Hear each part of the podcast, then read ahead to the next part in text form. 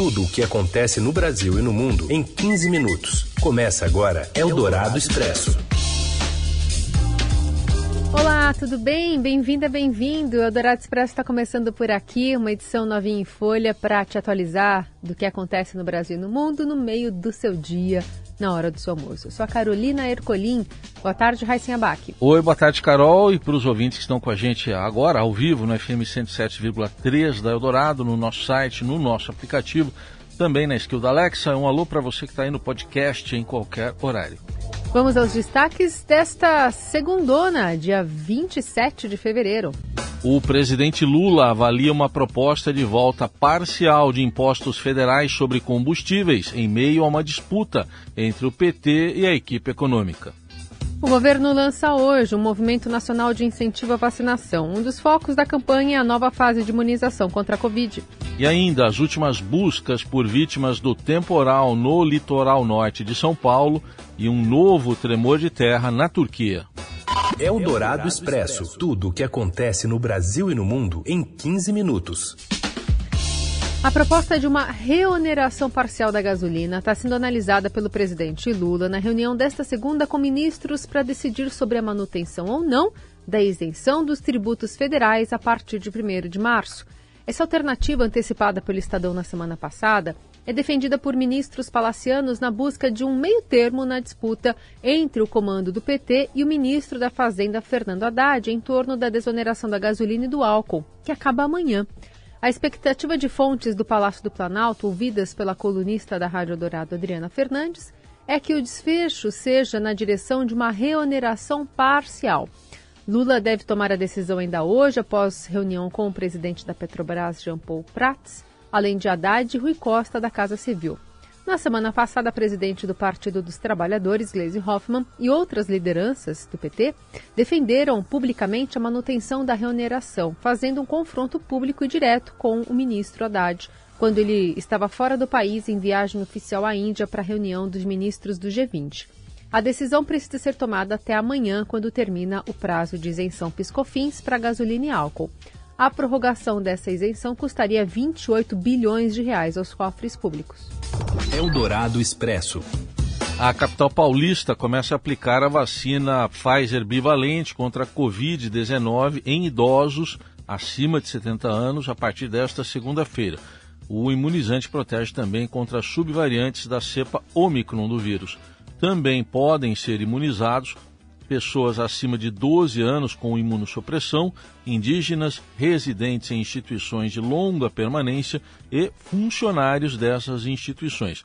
De acordo com a Prefeitura de São Paulo, serão vacinadas as pessoas dos grupos prioritários que completaram o esquema básico de vacinação ou que já receberam uma ou duas doses de reforço. O intervalo de quatro meses da dose mais recente deve ser respeitado para receber a dose bivalente. E esta segunda também marca o início do plano de vacinação contra a Covid para 2023, integrante do Movimento Nacional pela Vacinação, lançado pelo governo federal.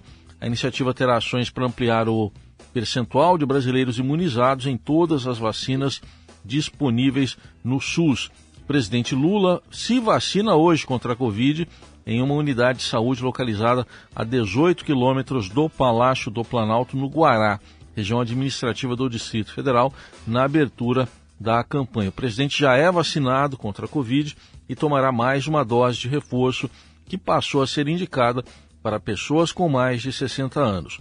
A intenção do governo é mostrar a volta à normalidade e a confiança na imunização, uma das principais bandeiras de campanha à presidência do então candidato do PT. A ministra da Saúde, Nízia Trindade, detalhou o cronograma para vacinação contra a Covid e reafirmou a efetividade dos imunizantes contra as formas graves da doença. Nós vamos começar com uma vacinação de reforço de Covid-19 para aqueles grupos populacionais, uma situação mais vulnerável, inicialmente pessoas com 70 anos ou mais, populações indígenas, quilombolas, pessoas com deficiência, trabalhadores da saúde, mas ao mesmo tempo nós temos alertado a sociedade a importância de todos terem seu esquema vacinal completo. As vacinas autorizadas pela Anvisa, elas evitam as formas graves, a hospitalização e a morte. Nós já saímos dessa situação terrível, cujos números são lamentáveis, de 700 mil pessoas perdidas. Nós vamos começar com a vacina Covid-19, na sequência, trabalhar com a vacinação de crianças e adolescentes. A meta é vacinar 90% da população alvo da campanha. No território Yanomami, que enfrenta uma, uma crise sanitária, o início da campanha de vacinação foi antecipado para o último sábado. Eldorado Expresso. A Receita Federal divulgou as regras para a declaração do Imposto de Renda 2023. De acordo com o Fisco, a maior mudança para este ano, que ficou definido aliás, se dá no prazo que ficou definido entre 15 de março e 31 de maio, com o intuito de possibilitar a utilização da declaração pré-preenchida por todos os contribuintes. Um ponto de destaque é referente à entrega do imposto de renda para quem operou na Bolsa de Valores. Agora ficam obrigados a declarar somente quem, no ano calendário, teve venda de ações superior a 40 mil reais. Outra alteração será a autorização de acesso, que permitirá que um contribuinte terceirize a declaração para outro CPF utilizando dados da pré-preenchida. O público-alvo são dois, de acordo com o fisco: dependentes e grupos familiares que fazem a declaração informalmente, como netos e filhos, que preenchem dados para pessoas mais idosas que têm dificuldades para a utilização das plataformas, por exemplo. Para que isso funcione, é necessário que ambos os CPFs, o autorizador e quem vai preencher, tenham conta ouro ou prata no serviço gov.br do governo federal. Isso só poderá ser feito em opções online do IR por meio do Meu Imposto de Renda. Apenas um CPF poderá ser autorizado a realizar a declaração terceirizada de um contribuinte, sendo que este mesmo CPF irá preencher os dados. Só poderá ser permitido por outros cinco contribuintes diferentes. Esse prazo de autorização pode valer por até seis meses. Eldorado Expresso. E como a agricultura brasileira atingiu níveis recordes de produção com a revolução da terceira safra? O José Maria Tomazella tem as informações. A tecnologia do plantio direto, a irrigação e o melhoramento genético dos cultivares já permitem que os agricultores brasileiros, de forma geral, consigam colher até três safras agrícolas por ano numa mesma área. Em algumas regiões, é possível obter três safras cheias de grãos, como soja, milho e trigo, sem necessidade de arar, gradear ou adubar previamente a terra. O adubo é aplicado junto com a semente, que vai para o solo quase no mesmo instante em que a cultura anterior é colhida. É cada vez mais comum nos campos brasileiros ver tratores com plantadeira empurrando a máquina colhedora.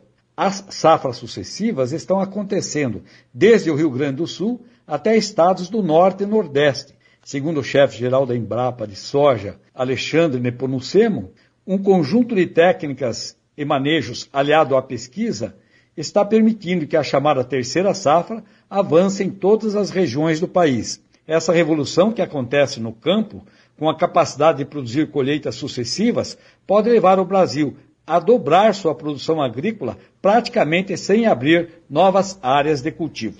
Eldorado Expresso. A Defesa Civil e o Corpo de Bombeiros fazem hoje o nono dia consecutivo de buscas por vítimas do temporal no litoral norte de São Paulo. De acordo com os bombeiros, as operações agora se concentram apenas no bairro Baleia Verde, em São Sebastião, onde morava um idoso que está desaparecido. Em outras regiões, que inclusive foi o mais atingido pelo temporal nos dias 19 e 18 de fevereiro, a procura foi encerrada após ser encontrado o corpo de uma mulher na Vila Saída este domingo. Assim, chega a 65 o número de pessoas mortas na tragédia, sendo 64 em São Sebastião e uma em Ubatuba. Eldorado Expresso. Três semanas após o terremoto que destruiu partes do sudeste da Turquia e do noroeste da Síria e que deixou mais de 50 mil mortos nos dois países, um novo tremor de magnitude 5,6 atingiu a Turquia nesta segunda-feira. O epicentro do novo tremor aconteceu na cidade de El Siriut, na região de Malatia, ao no leste do país, também afetado pelo terremoto de 6 de fevereiro. Segundo o prefeito da cidade, mais prédios desabaram, mas não havia registro de vítimas. Desde a catástrofe, mais de 6 mil tremores secundários foram registrados, incluindo um de magnitude 6,6 e 40 de intensidade, entre 5 e 6, segundo a agência de socorro. O tremor desta segunda é significativamente menor que o terremoto do dia 6 de fevereiro, que alcançou magnitude 7,8 e é um dos piores da história da região e destruiu milhares de prédios e cidades na região central da Turquia e também no norte da Síria. O novo tremor acontece com a região central da Turquia ainda praticamente sob escombros e tentando achar um caminho para a reconstrução de cidades inteiras. Mais de 173 mil prédios foram total ou parcialmente destruídos só na Turquia, segundo o governo. Eldorado Expresso. E o Rei Pelé será homenageado no FIFA The Best, o prêmio qual nunca ganhou. Fala mais, Morelli. Olá, amigos! Hoje eu ainda quero falar um pouquinho desse FIFA The Best. A FIFA vai apontar o melhor jogador da temporada passada. Messi, Mbappé ou Benzema. Já falei no Jornal da Manhã com Heisen com a Carol que acho que Messi leva essa, sobretudo porque ele ganhou a Copa do Mundo do Catar e da forma com que a Argentina se sagrou tricampeã mundial. Mas eu queria falar de outro homenageado, certamente, da noite Pelé, isso mesmo, as duas filhas do rei do futebol morto, dia 29 de dezembro do ano passado. As duas filhas estão em Paris para a cerimônia, a Kelly e a Flávia. Elas têm recebido todas as homenagens que estão aparecendo por aí em nome do seu pai. Pelé nunca foi eleito o melhor jogador. Claro, naquela época o prêmio só era dado a jogadores europeus e jogadores que atuam na Europa. Pelé não é uma coisa nem outra. Pelé não é europeu, jogou também a sua vida toda no Santos e depois, lá no fim da carreira, foi para os Estados Unidos defender o Cosmos. Então Pelé nunca ganhou essa homenagem, nunca foi eleito o melhor do mundo. Mas a France Football, a revista que começou dando essa premiação, fez uma revisão dos prêmios e ela conseguiu dar sete vezes o prêmio para Pelé. Então ela fez uma revisão em 2014, entregou a premiação para o Pelé de melhor do mundo nas edições de 58, 59, 60, 61, 63, 65 e 70, quando o Pelé ganhou a Copa do Mundo, o tricampeonato para a seleção brasileira. Somente Messi tem sete conquistas igual a Pelé. É isso, gente. Falei, um abraço a todos. Valeu. Valeu, Morelli. Valeu também pela sua companhia, abrindo mais uma semana. Amanhã tem mais Eldorado Expresso e você segue bem informado na Rádio Eldorado e nas plataformas digitais do Estadão. Valeu, boa semana para todo mundo. Você ouviu Eldorado Expresso tudo o que acontece no Brasil e no mundo em 15 minutos.